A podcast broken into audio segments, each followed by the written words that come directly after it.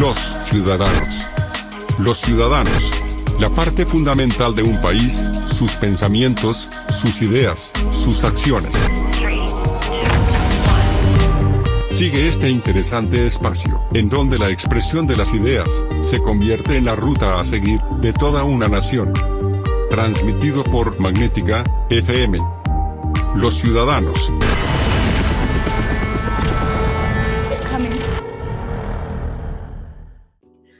¿Qué tal? Muy buenas tardes. Sean bienvenidos a un programa más de Los Ciudadanos, un espacio diseñado por y para usted, gracias a la iniciativa del doctor Fernando Maldonado López, director general de Grupo AWD Magnética 107.1 FM y Fundación Nikola Tesla. A nombre de todas las personas que hacen posible este espacio. Le doy la más cordial bienvenida y le agradezco, verdad, infinitamente que nos acompañe de lunes a viernes.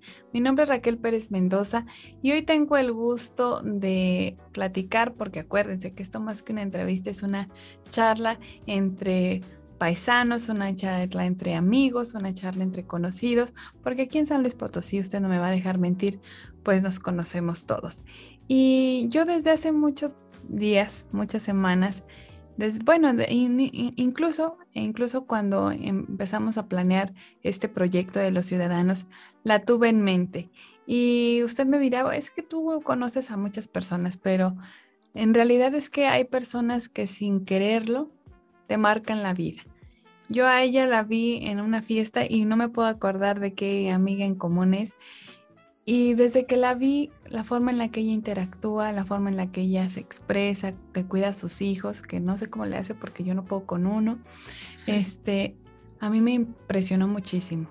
Eh, me, llena de admiración porque siempre que yo veo a, mujeres que sacan la casta, pase a lo que pase, me llena de, de emoción. Alguna vez alguien me dijo, tú siempre sonríe, no sabes cuántas veces tu sonrisa le puede cambiar el mundo a alguien.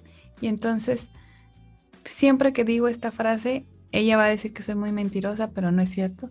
Siempre me acuerdo de ti cuando digo esta frase porque justamente tu sonrisa ese día a mí me cambió la vida, de verdad. Hoy estoy aquí con María Fernanda.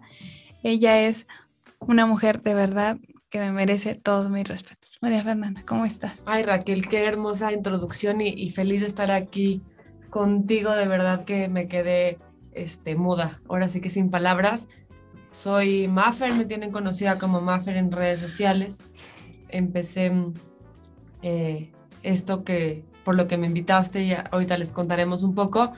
Pero bueno, estoy feliz, estoy, ahora sí que me quedé muda de todo lo que dijiste de mí y me encanta lo que dijiste, la sonrisa, ¿no? Justo, justo ayer en, en mi Instagram, eh, que estoy como Maffer Valvo, subí tres tips, porque ahorita estamos en el, en el, en el mes de orgullo, ¿no? De la discapacidad. Ese es el, como le llaman ahora el Pride Month de, de discapacidad. Y justo, justo subí sobre la sonrisa. Uno de los tips que les di para apoyar a nuestra comunidad con discapacidad ustedes no me conocen, los que no me conocen, yo a mí me falta parte de, de mi brazo derecho. Em, les dije, la discapacidad a nosotros no nos define como personas, pero a ti una sonrisa sí te define como, como tal. Entonces yo también creo que la sonrisa lo cambia todo, ¿no? Es como, hijo, el arma más poderosa que tenemos dentro de nuestro ser. Híjole, de verdad es que sí, es, muy importante esta parte que dices y nosotros de pronto, María Fernanda, nosotros hacemos este, pues pequeños clips para subir a nuestro TikTok, porque también ya estamos en TikTok para la chaviza. Muy bien. y de pronto sacamos frases, ¿no? Y creo que esta va a ser una de ellas, ¿no? La discapacidad no define a una persona. Y eso es algo muy importante, pero sí creo y yo desde esta trinchera también en la que me he sumado, no solamente por mi persona, sino por mi hijo, que a final de cuentas el autismo también está catalogado como parte de, alguna discapacidad, pues es este abanderamiento para concientizar también, ¿no? De que a lo mejor el mundo puede ser un lugar más bonito para las personas que enfrentamos alguna dificultad, ¿no? Que no nos define, pero sí necesitamos también que la gente sea consciente. Fíjate que sí, fíjate que cuando yo empecé, eh, a gritarle al mundo que tenía una discapacidad, porque pues yo nunca me vi como una, siempre fui tratada como una persona normal, entonces yo nunca me vi como una persona con discapacidad. Me costó muchos, muchas lágrimas, muchas terapias, mucho todo el poder definirme como el aceptarme. Siempre me acepté, más nunca lo pude gritar, ¿sabes? El nunca el poder decir, claro que tengo una discapacidad. Me costaron muchas muchas lágrimas en, el hombro de mi esposo y de mis papás y, terapias. Y cuando empecé esto, a lo mejor em, siento que si retomo hace dos años que empecé más o menos eh, eh, con el proyecto de Hablemos de Inclusión, empecé un poco a la defensiva, ¿sabes? O sea, el decir, eh, ¿por qué la gente es así con nosotros? ¿Por qué, ¿Por qué nos hacen a un lado? Y después me di cuenta que la gente no es mala simplemente no tienen la información correcta. Nunca nadie les enseñó. Y ese es el, como que el problema y el meollo de todo esto y, el, como uno de los objetivos tan grandes de, de, mi, de mi proyecto. El enseñarle a la gente que, que una persona con discapacidad es una persona como, como, como cualquier otra. Pero es un miedo que nunca, nunca se los quitaron. Siempre fuimos un servicio social ¿no? O sea, vamos de servicio social con los niños que tienen una discapacidad. Entonces los veían como, ay, como, como de vidrio, ¿no? Entonces no es que no es que el mundo sea malo, no es que la gente sea mala, es que la gente no sabe. Y cuando no sabes, tiendes a ser, eh, a rechazar, ¿no? Tiendes a este medio, a este miedo, porque toda la vida fuimos una incógnita, fuimos un tabú, no, no, no, no le preguntes, no lo señales, no lo voltees a ver no nos vamos a romper. Entonces, como que es, es, un cambio bien fuerte que he tenido durante este, estos dos años del proyecto, que me di cuenta, como platicábamos hace rato fuera de, del aire. Que platicamos como una hora. Como una hora antes de empezar, el, es que la gente no sabe. La gente, nadie le enseñó, ¿sabes? Entonces, creo que ahí está como el meollo de todo. Si nosotros, las personas con discapacidad, empezamos a, alzar la voz y enseñarles nuestra vida y enseñarles cómo tratar a una persona con autismo porque es diferente, o que me da risa porque con toda la gente que está en silla de ruedas he platicado que llegan y les gritan. No estoy sordo, o sea, yo nada más no puedo caminar, ¿sabes? O sea, pero la gente se pone tan nervioso que llegan y, hola, no, no, tranquilo, o sea, sí, sí, sí oigo, sí escucho. Entonces, pero es este miedo y este tabú con el que crecimos nuestra generación. Yo creo que las generaciones de ahora van a empezar a crecer, si logramos hacer este gran cambio, van a, crecer muy diferentes, van a, crecer con una expectativa de, las personas con, con discapacidad y la inclusión muy diferente a la que crecimos nosotros, ¿no? Sí, y que es lo que yo te decía, de pronto a mí, a mis alumnos, yo tengo la gran bendición de dar clases en la universidad y de pronto yo, a, ellos les sorprende mucho que yo hablo las palabras y les digo las cosas como son, por su nombre. Y entonces a ellos los saco de órbita de pronto porque no se esperan a que tú les digas las cosas por su nombre. Y entonces hubo una niña que me dice, maestro, es que yo de pronto no sabía cómo hacer o cómo decir y usted no tiene tapujos de decir en las cosas como son, los nombres de las personas, si tiene una discapacidad visual, si tiene sus nombres, ¿no? O sea, no pasa nada y de pronto estamos tan preocupados por ser políticamente incorrectos, digo correctos, políticamente correctos, que no nos damos cuenta que revictimizamos a, las personas con discapacidad. Yo creo que eso es culpa un poco de la sociedad y del cómo ha cambiado todo, ¿no? O sea, un tiempo, ya sabes, persona con discapacidad, persona con capacidades diferentes, persona con, o sea, yo por ejemplo, ahorita que tengo mucha comunicación con fundaciones y con instituciones en, Estados Unidos, en Australia o así, que es mucho el, el idioma en inglés, es tan fácil. Es tan fácil y tan sencillo hablar porque no victimizas, ¿sabes? No es el guerrero, el angelito, el, el luchador. No, o sea, me molesta. no es el, el cieguito, como que el, lenguaje en inglés, el idioma en inglés, no tiende al hito. Claro. Y el mexicano, sobre todo el mexicano, tendemos al, al frijolito con la tortillita, con el hito, todo. Entonces hablamos igual de las personas. No, no, no es el cieguito, es el ciego. Exacto. No es la persona, eh, eh, la, chavita esta que, que está como diferente. No, no, no tiene un brazo. Punto. O sea, pero eso es algo que tenemos que empezar a enseñar. Nadie nos lo enseñó. Ni a nosotros mismos, ni al resto de las personas. Entonces es como el cambio que tenemos que hacer, ¿no? O sea, el, entender que yo siempre me dicen, es que ¿cómo le digo a mi niño? ¿Cómo le dices a tu niño qué? Si me pregunta qué le pasó, no hay muchas historias que contar. O así nació, o tuvo un accidente. O sea, no es como que tengas que descubrir o preguntarle a la persona, mamá, ¿por qué está en silla de ruedas? Pues porque no puede caminar. ¿Y por qué no puede caminar? Porque no le sirven las piernas. Mamá, ¿por qué está así? Probablemente así nació, no tiene un brazo. Mamá, ¿por qué tiene eso en la mano? Es una prótesis, le ayuda a caminar porque no tiene una pierna. ¿Y por qué no tiene una pierna? Probablemente porque así nació o tuvo un accidente.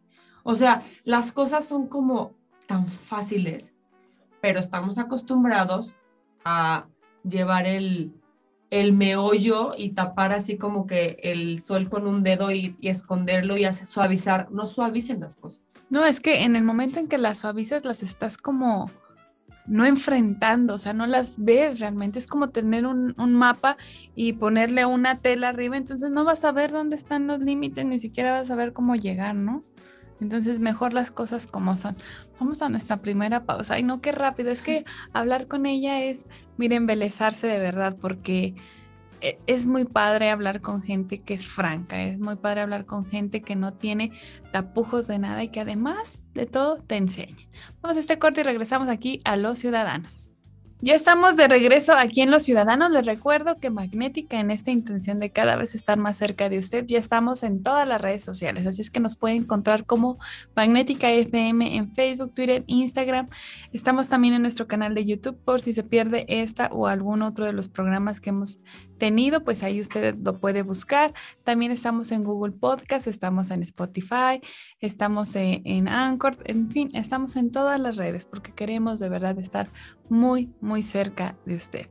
María Fernanda, nos quedamos antes de irnos al corte de esta parte en donde no tenemos que suavizar las cosas. Y precisamente vino a mi mente, pues, eh, esta parte de la convivencia con los niños.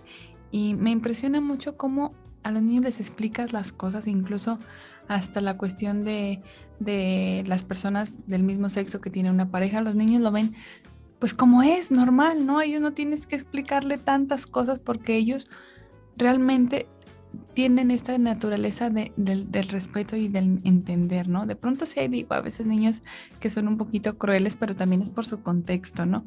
Pero simplificar las cosas para entenderlos. Yo recuerdo, este, en alguna vez que fuimos a esta plaza que, que es muy conocida acá por, por donde está la estación, a llevar a mi niño y yo veía a uno de esos compañeritos muy angustiado. Y entonces me dice mi amiga, ¿qué, ¿cómo le explico a él que Fer no quiere jugar, Fer es mi niño, que no quiere jugar con él. Y yo, eh, así, dile, Fer tiene una condición diferente, pero no es por ti, porque de pronto los niños que conviven con un autista piensan que no quieren jugar con ellos por, por ellos, no por, por el niño autista. Entonces digo, así explícale que es la condición de él, más no la del niño propio, pues. Entonces, hablar claro, María hablar claro, mira, en la cuestión de los niños, yo te diría que el niño es cruel porque dice las cosas como son y no estamos nosotros acostumbrados a escuchar la verdad, volvemos a lo mismo, estamos acostumbrados a querer agradar, ¿no? El decir no, ¿cómo le vas a decir que no? O sea, estamos acostumbrados a querer agradar constantemente, entonces la crueldad del niño pues nos cae como, como agua helada porque no estamos acostumbrados a escucharlo. Siempre queremos escuchar lo que nosotros queremos. Entonces, ¿qué pasa con los niños? Al niño, el adulto le, le inyecta esos prejuicios. El niño no nace con prejuicios. Yo siempre les digo, la inclusión llega por naturaleza. Si un niño con discapacidad crece en un grupo con más niños, con o sin discapacidad, no importa eh, su condición o no, todos van a ir creciendo juntos. Nadie les va a explicar, tienen que juntar, vamos a poner el caso de tu, de tu hijo, tienen que eh, juntar a Fer. Aunque tenga autismo, lo tienen que juntar. Claro que no. Ellos mismos van a juntarlo porque ya es parte de ellos. O sea, esa inclusión no, es, no viene en textos, no, no viene en libros, no se, no, se, no se enseña como tal. Es más, yo lo viví en grupos este, eh, inclusivos en el que los niños ya sabían cómo tratar a sus compañeros y sabían que si el niño que tenía un, autismo fuerte tenía un ataque, ya sabían cómo manejarlo, porque lo conocían tanto que, ya era como parte de su vida. Entonces, es eso, es, eh, nosotros adultos somos los que le hacemos los prejuicios y, les decimos a los niños cómo actuar, ¿no? Somos los que le ponemos los apodos. Él, él, el niño no va a nacer y va a decir, mira mamá, esa niña tiene lentes. O sea, como que va a ser algo muy sencillo. La niña le va a decir, ah, es que no veía y me pusieron lentes y se acabó el problema pero somos nosotros los que empezamos, la niña de cuatro ojos, la que no ve, o sea, ¿sabes? Esas cosas la aprenden de uno, de uno. No lo ellos no nacen con eso. Entonces, si nosotros tenemos niños con discapacidad por todos lados y lo normalizamos, hay miles de cuentos increíbles, hay series, hay películas, hay cortometrajes, hay tantas cosas que deberían de estar al alcance de todos los niños lo verían como muy normal. porque ya no preguntan? Me voy a referir a, este tipo de personas porque es, es como la forma más fácil. ¿Por qué ya no preguntan por qué una persona está gorda? Porque es algo normal. ¿Por qué no preguntan por qué una persona es excesivamente alta? Porque ya es normal, porque los ves dentro de la sociedad constantemente, porque están normalizados. Entonces, si tú normalizas nos normalizas a nosotros, a personas con discapacidad, el niño ya no va a ver diferencia alguna. Y menos ser crueles respecto a ello. ¿No? Eso también viene desde casa. Si en casa tú enseñas a tus hijos a, despreciar a la gente y a referirte a cierto tipo de personas que para ti no están correctos de forma despectiva, el niño lo va a hacer. Entonces es lo que yo siempre les digo, la normalización Obviamente empieza en casa, compren, yo siempre les digo, compren libros. Hay, ahora que los niños están tan pegados al YouTube, hay miles de cortometrajes increíbles sobre la discapacidad. La, película nueva de Luca. Yo nada más quiero que me digan qué niño preguntó por qué el papá de la, de la chavita Julia, se llamaba, no tenía un brazo. Yo creo que nadie se dio cuenta ni siquiera porque lo está normalizando dentro de la película. Entonces, no es como que lo saquen como el héroe. No, no, es una persona más. Claro, y que también se enoja y también tiene mal día y también es feliz y también tiene que trabajar y también normalizar, ¿no? Normalizar, fíjate que ahorita platicando así, este, les voy a contar una anécdota que nos pasó hace poquito. Me bajé yo al súper ahora de la, de la época de la pandemia. Se quedaba mi esposo con los tres niños en el coche y yo me bajaba al súper, ¿no? Sola. Y en eso, extrañamente, se estaciona al lado de nosotros, bueno, yo no estaba, pero al lado de ellos, una señora sin un brazo por completo. No sé si lo tenía chiquito o corto, no sé porque no me supo decir mi esposo. Mis hijos estaban afuera del vidrio, o sea, del coche así con la cabeza salida y ya sabes, cantando y haciendo lo que sea. Y yo creo que la señora estaba esperando por la mirada que me dice mi esposo que tenía, que le dijeran algo. Me dice, me dice mi esposo, no, bueno, no se inmutaron. La vieron, siguieron y me dijo, yo me esperaba el comentario de, mira, está como mi mamá, o ya sabes, mira, ella también tiene una discapacidad como mi mamá, porque suelen hacer ese, ese comentario. Mira, mamá, está como tú, ¿no? Es así como, les es algo diferente, este, que lo ven ya, ellos lo tienen en casa. No dijeron nada, la señora volteaba y volteaba a verlos así como que esperando el comentario o, algo. Nada, se, se, bajó, se fue. Me dice, tus hijos siguieron cantando fuera del coche y haciendo sus tonterías, ¿no? Esa normalización es a la que tenemos que llegar. Y que tiene que estar, y lo platicábamos tras bambalinas, en todos los recintos, María Fernanda. Digo, quienes hemos tenido malas experiencias educativas con nuestros hijos, Digo, no sé si tú en algún momento tuviste, digo, nos platicaste de un caso de una niña pero si tú en alguna vez tuviste esta parte también de, sentirte discriminada en las escuelas por algunas conductas, no solamente es que no te acepten en una escuela, que eso es terrible y atenta contra todos los derechos humanos, sino que también dentro de estas escuelas existan segregaciones para personas con discapacidad. Mira, yo discriminación como tal en escuelas, la verdad no, no, me, no, me, no, me, no me pasó. Sí creo que es más fácil cuando el reto es físico solamente, ¿no? En mi caso, por ejemplo, yo no les, yo no les, yo no les hacía doble trabajo a las maestras, ¿no? Era una niña más, simplemente había ciertas cosas que yo tenía que, que descubrir cómo hacerlas. A un niño con autismo que les lleva mucho más trabajo. Entonces, yo en, ese, en esa parte, pues no les lleva, yo no les hacía tanto trabajo, ¿no? A las maestras. Sí tuve compañeras que me llegaban a decir, tú no porque no tienes un brazo, hasta para allá tú no te puedes juntar con nosotros porque no tienes un brazo, tú, o sea, sí, sí lo llegué a tener en mi vida. Eh, mi mamá, siempre lo digo cuando me preguntan, mi mamá siempre me decía, el día que te digan que tú no tienes un brazo, tú les contestas, yo no tendré un brazo, pero tú no tienes corazón. Y eso está peor. Entonces, bueno, era una respuesta que mi mamá me enseñó a mí a decir para no sentirme yo tan agredida, ¿no? Porque claro que era una agresión. O sea, estaba feo que te dijeran, tú no porque no tienes un brazo. Pues yo qué hago? Yo no pedí nacer así, ¿no? Como, ¿por qué me haces a un lado por eso? Dime, te hago un lado porque eres mala para jugar o porque no te quiero en mi equipo porque hoy me enojé contigo. Es válida tu respuesta. pero no porque no tienes un brazo, pues no fue algo que yo pedí entonces mi mamá me decía, el día que te digan eso, tú les contestas, está bien, yo no tendré un brazo, pero tú no tienes corazón y eso está peor, porque eso no se cura. Entonces, pues así crecí. Sí es rudo, somos personas, yo creo que muy rudas, somos personas muy sarcásticas. La mayoría de las personas con las que me he tocado eh, con discapacidad, que ya tenemos brincado ese, eh, esa línea que, llegamos a, a brincar, somos personas muy sarcásticas respecto a nuestra discapacidad.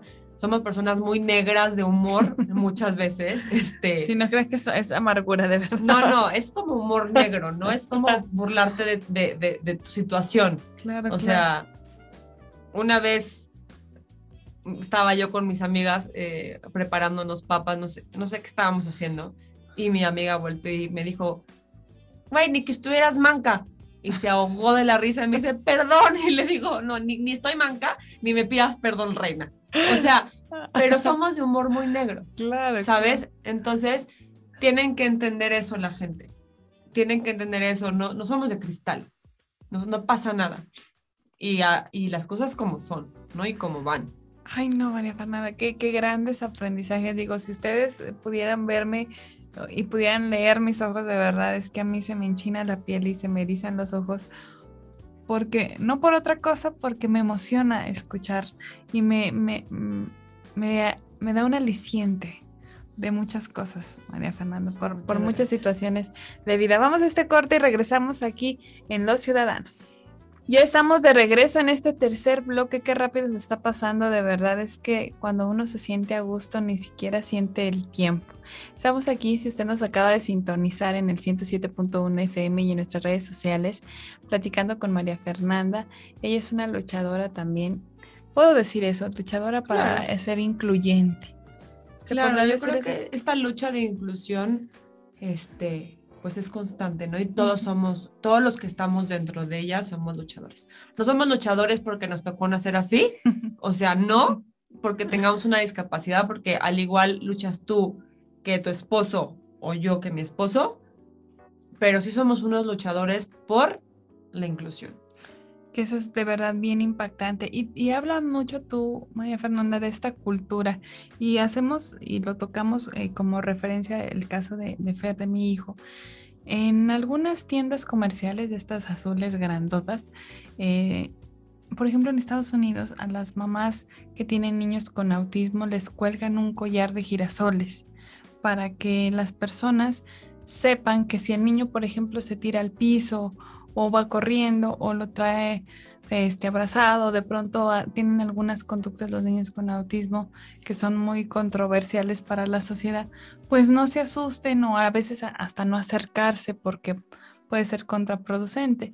Y aquí no tenemos esta, esta cultura. De pronto tú me decías, hay algunas... Eh, pues señales que tú le puedes colgar al niño para que la gente también sea más respetuosa, pero a veces los niños tampoco las quieren traer, ¿no? Y entonces es esta lucha y, me van a decir, es que esta mujer cada vez que puede dice que su hijo es autista o como para revictimizarlo, no es por eso, es la cuestión también de generar esta empatía. Fíjate que yo no estoy muy a favor de que traigan colgado cosas, pero sí lo creo necesario este, o sea, como, como que es como si y fueras por la vida y pusieras, yo soy una persona... Eh, Rubia. o depresiva, ¿no? ¿Por qué tiene que saber la gente? Pero sí es necesario para lograr, o sea, es como el proceso que tenemos que hacer para lograr este, esta, esta normalización, esta inclusión. Y sí, yo creo que sí es importante que, que se den cuenta que estás pasando por una situación, ¿no? Un niño con autismo, que es bien importante el saber hablar y, te escuché ahorita decir el, niño autista. No puedes decir un niño autista porque estás definiendo al niño como tal y tu hijo no está definido solamente por el autismo. Está definido porque él es Fernando y vive con una condición. Entonces la palabra, tenemos que aprender. la palabra con es como como súper clave, ¿no? Es un niño con autismo. Cuando es un, tipo de, trastorno o de déficit o de situación así. Cuando es una persona sin un brazo, pues no, no hay como, no hay ese lenguaje. Pero bueno, hablando de un niño con autismo, es bien importante que sepan que no se pueden meter. Es bien importante que sepan que tú tienes una rutina con tu hijo y que tú tienes eh, esta forma de, llevarlo a cabo. Y que si a lo mejor llega una señora con toda su buena fe del mundo a intentar ayudarte, rompe con esto y detona algo mucho peor. ¿No? Entonces, sí creo que es importante, sí creo que cuando sales al público entiendan o, o que dejemos las miradas juzgonas, ¿no? ¿Cuántas, yo siempre les digo, cuántas mamás no hemos pasado por los berrinches de los niños en las plazas, tirados, de cómprame, ajá, y el que pase la mamá con la mirada juzgona es terrible, ¿no? Así como, ay, mira qué mal no, porque es un doble estrés para la mamá, ¿no? Entonces, si eso lo estamos intentando como que suavizar, pues más con un niño con, con discapacidad, ¿no? Si, tu hijo está teniendo un, cierto tipo de crisis, de, crisis, de ataque, de, ansiedad, de lo que sea, pues que sepan que no te, no te debes de meter. ¿no? Es como toda esta eh, campaña que traen las personas con discapacidad en silla de ruedas. No toques mi silla, es parte de mí. No, me, no me empujes si no te lo estoy pidiendo. Este, no, no, no soy un carrito de feria ¿sabes? O sea, a la gente le parece muy divertido, de repente los agarran. Son una, son una extensión de su cuerpo, ¿no? La gente que trae bastón o así, pues no, es para jugar, es una extensión mía. Es como si llegaras y, empezaras a jugar con el pelo de alguien o con la pierna de alguien, ¿por? O sea, es parte de, de, su persona. Entonces, este tipo de cosas, pero vuelvo a lo mismo, nunca nadie nos lo enseñó. Y te lo digo yo lo he ido aprendiendo en estos dos años que he tenido tanta comunicación y que tantas instituciones y que tantas este, este, fundaciones se han ido acercando a mí, he ido aprendiendo todo esto, porque yo nada más conocía de, mi condición, ¿no? Más no conocía tanto de las personas con silla de ruedas o a lo mejor con eh, las que les faltan una pierna, pues es muy diferente a la que le falta el brazo o con autismo el autismo lo conozco más y el Asperger porque soy licenciada en educación y tuve niños con, con esta este, situación, entonces tengo un poquito más de conocimiento. Pero es una realidad el que no sabemos. Entonces son cosas que, como te lo decía desde, hace rato, si no nos las enseñan y si no lo gritamos, no nos lo van a entender.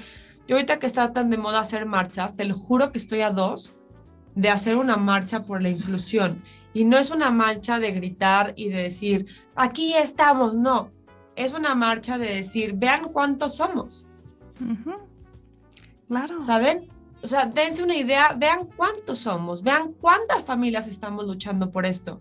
Únanse a nosotros, no somos tres, somos muchísimos. Soy pésima para estadísticas, pero sé que somos muchos. Claro, y por ejemplo, y, pensaríamos que, que no cambia la dinámica familiar, ¿no? De pronto si hay una persona con una discapacidad en tu familia, por supuesto que cambia gran parte de esta dinámica y no es, y muchos te digo, lo tomamos de una manera tan, tan natural, sobre todo quienes eh, adquirimos una, una discapacidad y no nacimos con ella, es muy diferente, ¿no? Porque tú ya traes esa dinámica normalizada, ¿no? Adecuas cosas, pero quienes se topan de, golpe con esta es, yo creo, si no me dejarás mentir, diferente. Claro, la discapacidad de nacimiento la discapacidad adquirida son dos mundos muy diferentes. O sea, es una realidad.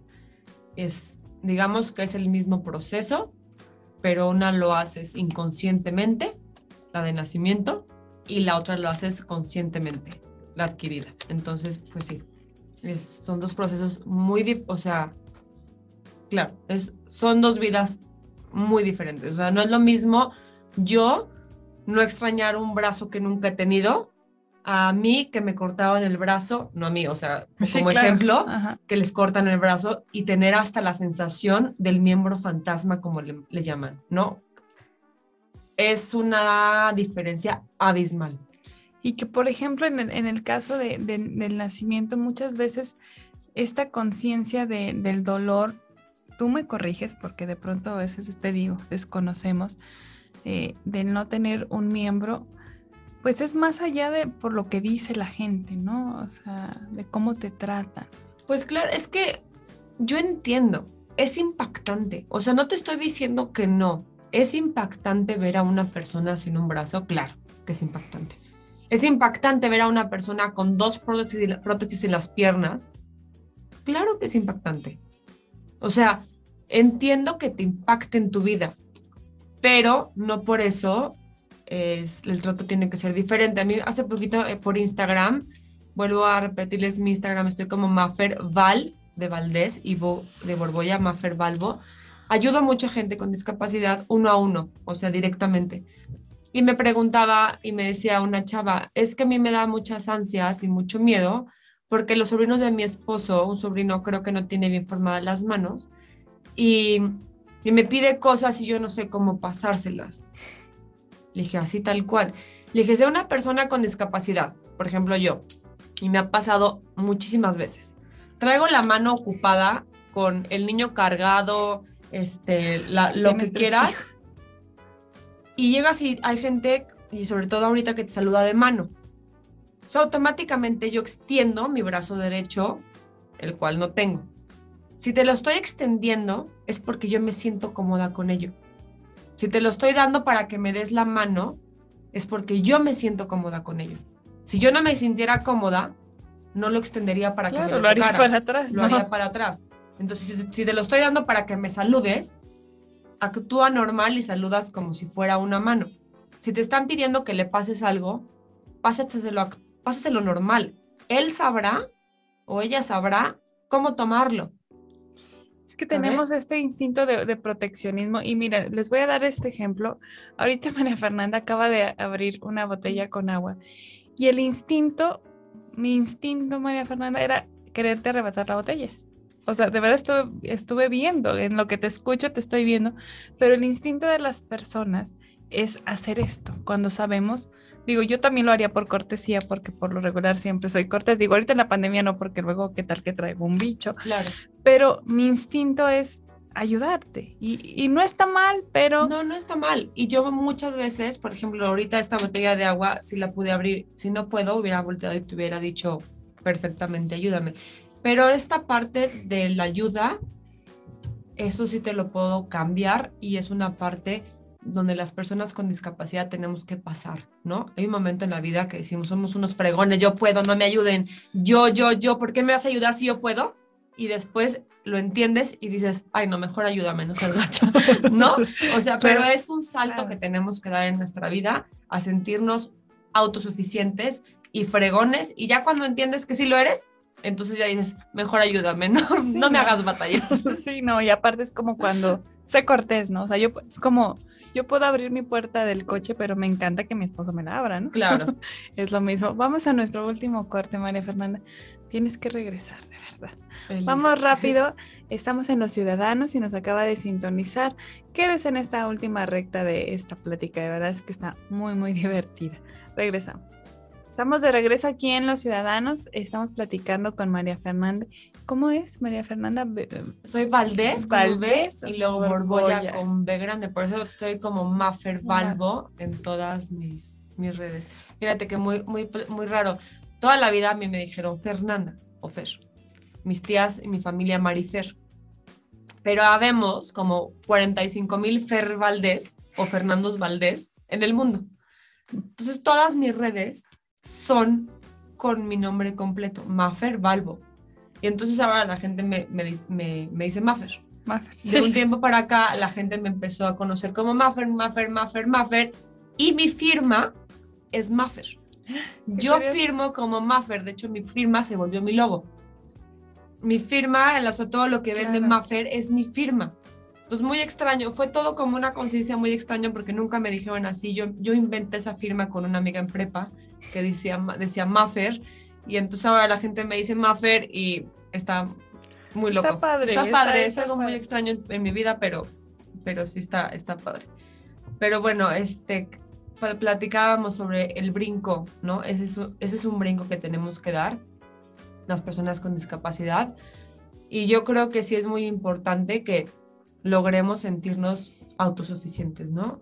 El que la gente no te ayude, ¿no? A mí, mi mamá cuenta una anécdota, este, que si, que si te la contara, ella yo creo que yo lloraría o con mis tías, que llegaron mis tías a mi casa y yo estaba sentada, yo estaba en kinder, y estaba sentada con una tarea de recortar un círculo.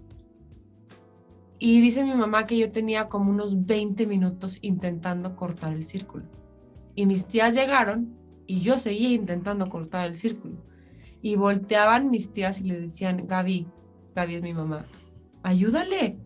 Y mi mamá le decía, no, porque si le ayudo ahorita, le voy a tener que ayudar el resto de mi vida. Y yo necesito que mi hija sea autosuficiente. Entonces va a encontrar la manera de lograrlo. Y me decía, ¿no se te parte el corazón? Claro. Pues claro que se me parte, pero ni modo. Me los tengo que agarrar porque si lo hago ahorita, lo voy a hacer el resto de, de, mi vida. Y la verdad es que, pues así es, ¿no?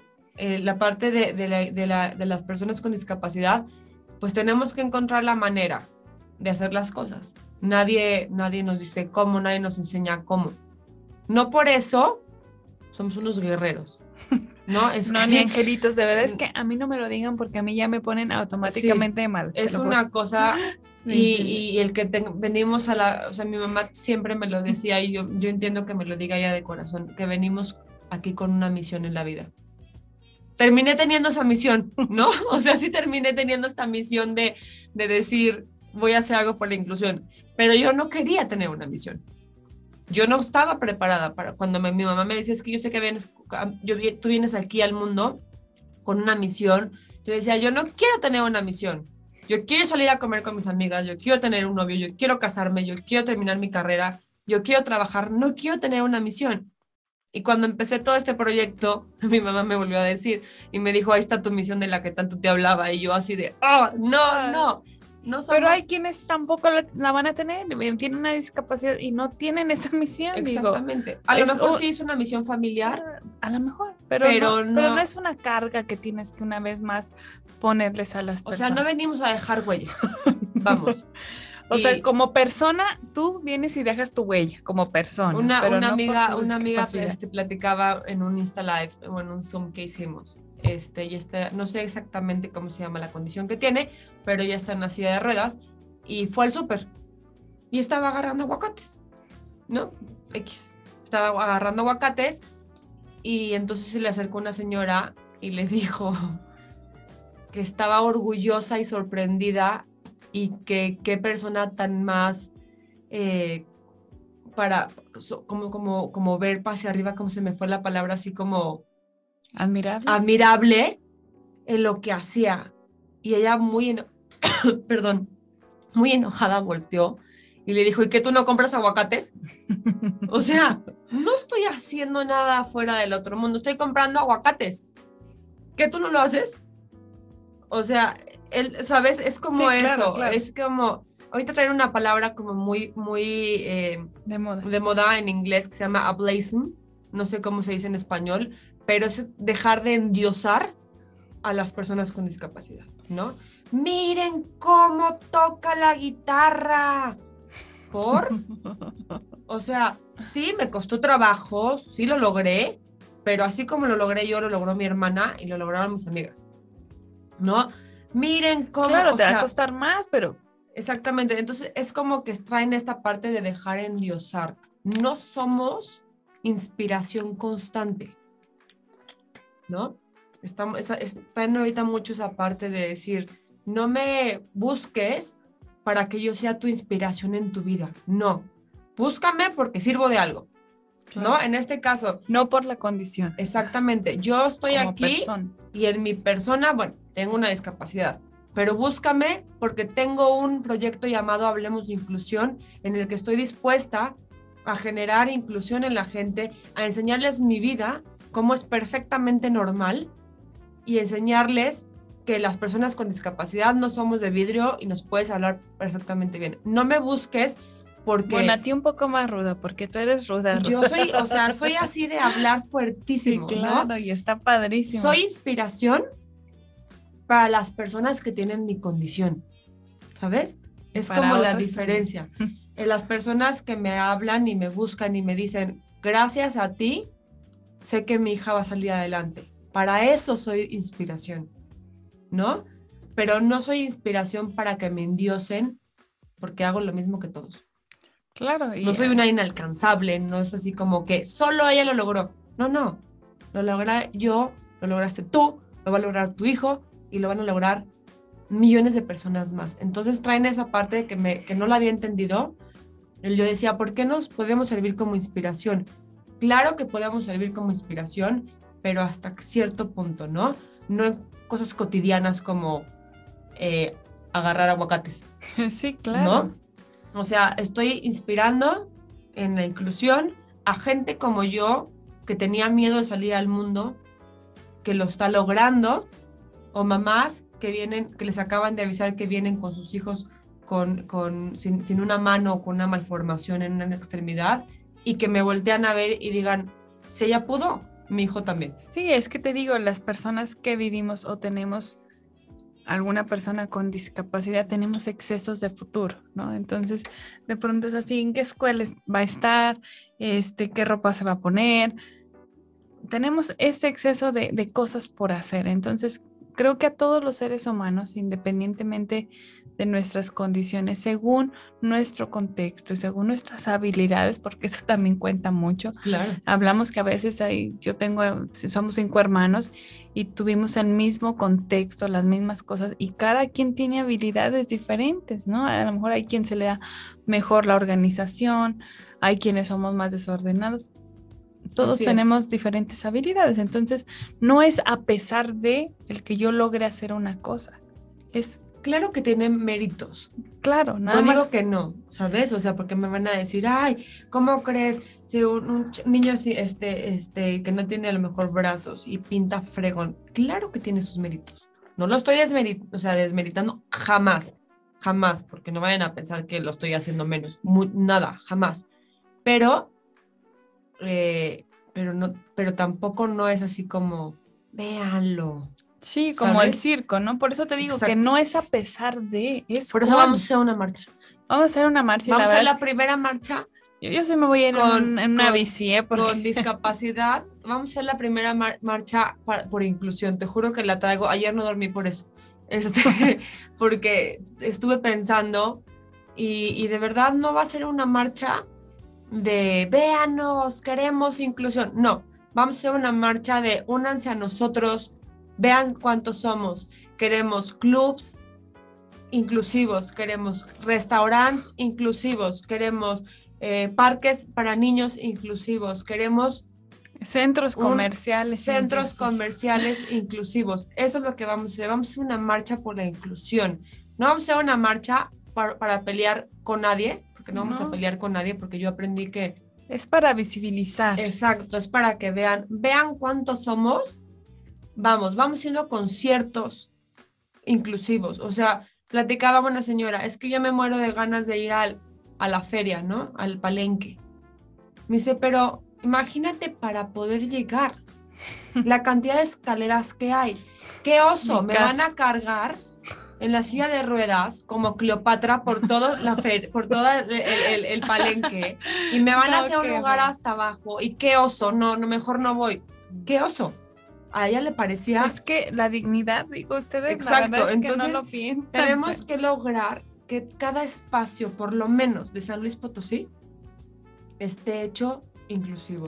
Que vayas a los restaurantes y hayan rampas, que hayan baños adecuados para la gente con discapacidad. Que las mesas, deja tú las rampas. Yo he visto muchas veces que hay personas que llegan en silla de ruedas. Y no caben. Y la mesa, ¿cómo le hago? Entonces se ponen en la esquina porque así.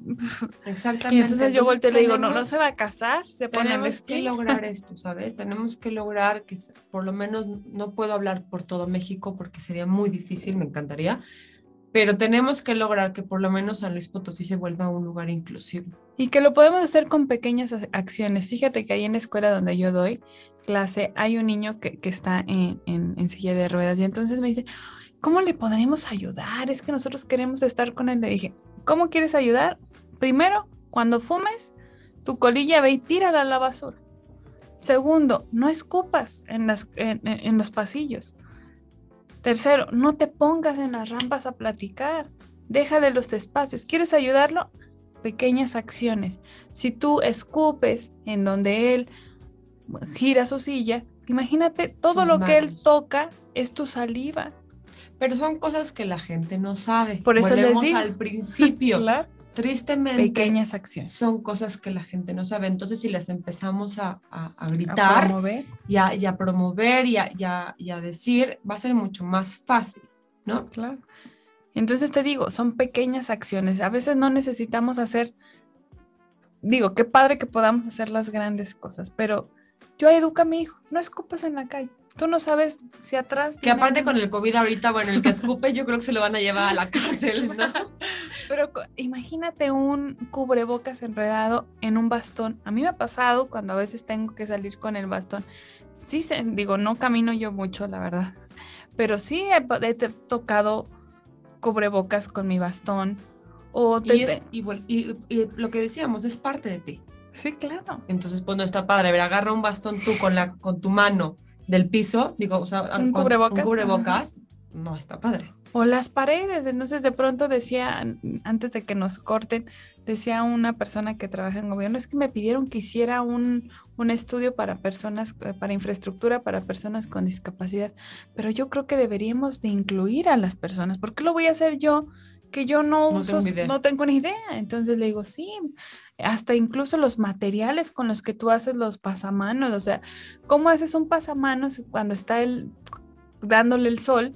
Si se va a calentar, o sea, a mí me ha pasado que yo lo necesito para agarrarme y no me puedo agarrar porque, está hirviendo, entonces eso no es inclusión perdónenme, entonces hay que pensar los materiales, el tamaño de las rampas, o sea, cuánto deben de medir. Sí, bueno, las rampas que están casi a 90 grados, que dicen, really, really, really, ¿cómo me voy a subir yo ahí solo? O sea, imposible, pero son, cosas que la gente no, no toma en cuenta, ¿no? no porque nos vuelvo a lo mismo, porque no saben. Entonces, tenemos que empezar, llevamos mucho tiempo callados. Pero ya es momento. Pero ya estamos empezando por todos lados a, hacer este nuestro relajito y vamos a, lograr hacer un, gran cambio. Verás que sí. Claro que sí. María Fernanda. Mafer, ya nos vamos. Tus redes al final, por favor. Estoy en todos lados, tanto en YouTube como en Facebook, como en Instagram, como Mafer Valvo. La primera con V, la segunda con B grande. Ahí me pueden encontrar. Un gusto poder conocerlos y y ayudarlos en, lo que necesiten. De verdad que estamos muy, muy agradecidos. Nos dejas así como en el corazón muy alegre, nos dejas el corazón contento, sobre todo porque saber que siempre estamos en comunidad trabajando, creo que las cosas salen muchísimo mejor. Magnética es tu casa, Mafer. De verdad, cuando necesites, aquí estamos para siempre. Ojalá puedas regresar porque nos quedan, no podemos hablar del empleo, no podemos hablar de la educación. Es que hay tantos temas. que hay tantos que, tocar, pero te comprometo aquí al aire para que regreses. Claro que sí, cuando gusten, yo feliz de, de estar invitada. Muchísimas gracias por, por pensar en mí y ojalá que a los que nos hayan escuchado les hayamos cambiado una pizca de su vida. Vas a ver que sí. Bueno, pues muchísimas gracias. Gracias a todos ustedes. Ya nos vamos porque el tiempo apremia. Los invitamos, como siempre, de lunes a viernes a que sintonicen esta señal, la señal de Magnética 107.1 FM. Quédese con la programación, de verdad que no se va a arrepentir. Muchísimas gracias. Hemos escuchado las ideas, sentimientos y propuestas de un importante personaje de nuestra sociedad. Te esperamos en Los Ciudadanos por Magnética FM